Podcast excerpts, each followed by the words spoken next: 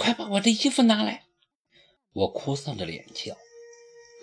你的衣服啊，好脏，都是你吐的脏东西，我把它扔了。那我穿什么？什么都别穿呀！他坏笑。求你了，我还有事儿呢。我真的要哭了。上午还有个很重要的采访，这会儿我想起来了。那你就穿他的衣服吧。我一愣，知道他指的是米兰的衣服。见鬼吧！我宁可什么也不穿。你们以前不是经常换衣服穿吗？闭嘴！我怒目而视。好吧，我下楼到对面的商场里给你买套衣服。说着，他就进了卫生间，洗漱完毕后准备出门。我裹在被子里，难堪的要死，冲他喊：“快点儿，我还要赶时间。”但没反应，也没听到门响。正纳闷，突然外面传来“咚”的一声，像有什么东西重重的摔在了地上。我连滚带爬的跑出卧室，看见他躺在地上，脸色苍白，捂着胸口，痛苦的蜷缩在一起。我抱起他的头，问他怎么了。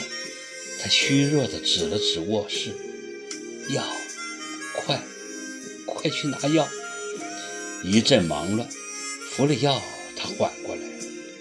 我就进浴室，拿了条浴巾裹住身体。我知道，我真的不行了，最近老是犯病。他斜躺在沙发上。拉我坐在他身边，用手抚摸着我的脸颊，说：“我们有多久没在一起了？半年多了吧？好像还不止呢。我实在太兴奋了，好久没这么兴奋过了。当我把你抱上楼，脱掉衣服放进浴缸的时候，我就想，真希望你就这么醉着不要醒。”因为你醉着的时候是那么安静，不会冲我发火，不会拒绝我。为什么我们总要相互折磨？折磨到现在，谁也没赢。你说我们是不是很傻？他看着我，目光悲凉，如雪山淌出的泉水，直淌进我的心底。别忘了我，就算你不愿意给我生孩子，也别忘了我。到了这个时候，我无法再要求什么或者抗拒什么了。我舍不得离开，哪怕是永远跟你这么怄下去，也比死了要强。你知不知道，我每天都会去偷偷看你。以前你没搬新居的时候。我每天晚上都会开车到你楼下，看着你的窗口，想象你睡着的样子。我很恨自己不争气，被一个女人折磨成这个样子。跟米兰在一起的时候，我总是要把她想象成你，才能勉强的接受她。她总问我每天晚上去哪，我不说。有一次。他就跟踪我，我们在你楼下吵了一架，回来后我打了他。这是我第一次动手打女人。你搬走后，我也去看过你，可是碰到了齐树礼，我就没办法再去了。看不到你，我很难过，难过的要死。我想不通，怎么就对你如此念念不忘？别说了，求你别说了。我别过脸，不明白他为什么跟我说这些。听我说完，这些话我本不打算说，可是如果不说，死了就没机会说了。耿墨池拉过我的手，继续他的慷慨陈词：“我是爱你的，也恨你。”但我绝不后悔认识你。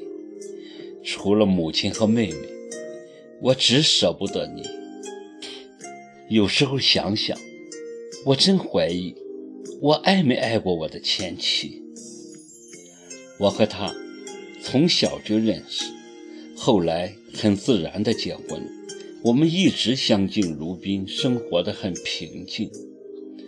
很多年来，她只是我的一个习惯，就像我习惯弹钢琴一样。他死后，我虽然也难过。但哪像现在这么痛不欲生？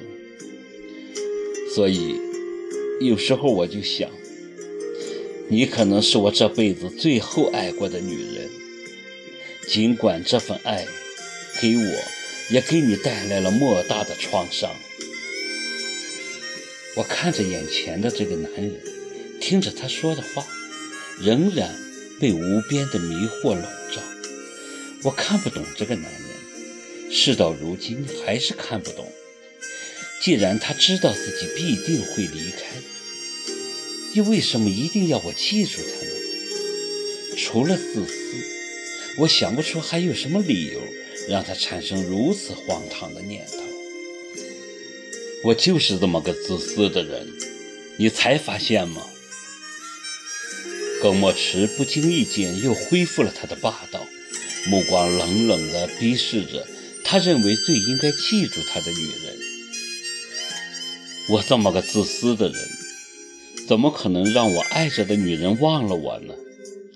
那样我在天堂里可不好受。我就是要你记住我，我会想尽一切办法让你记住我，到死都记住我，忘不了我。无论你今后跟哪个男人睡觉，首先就会想到我。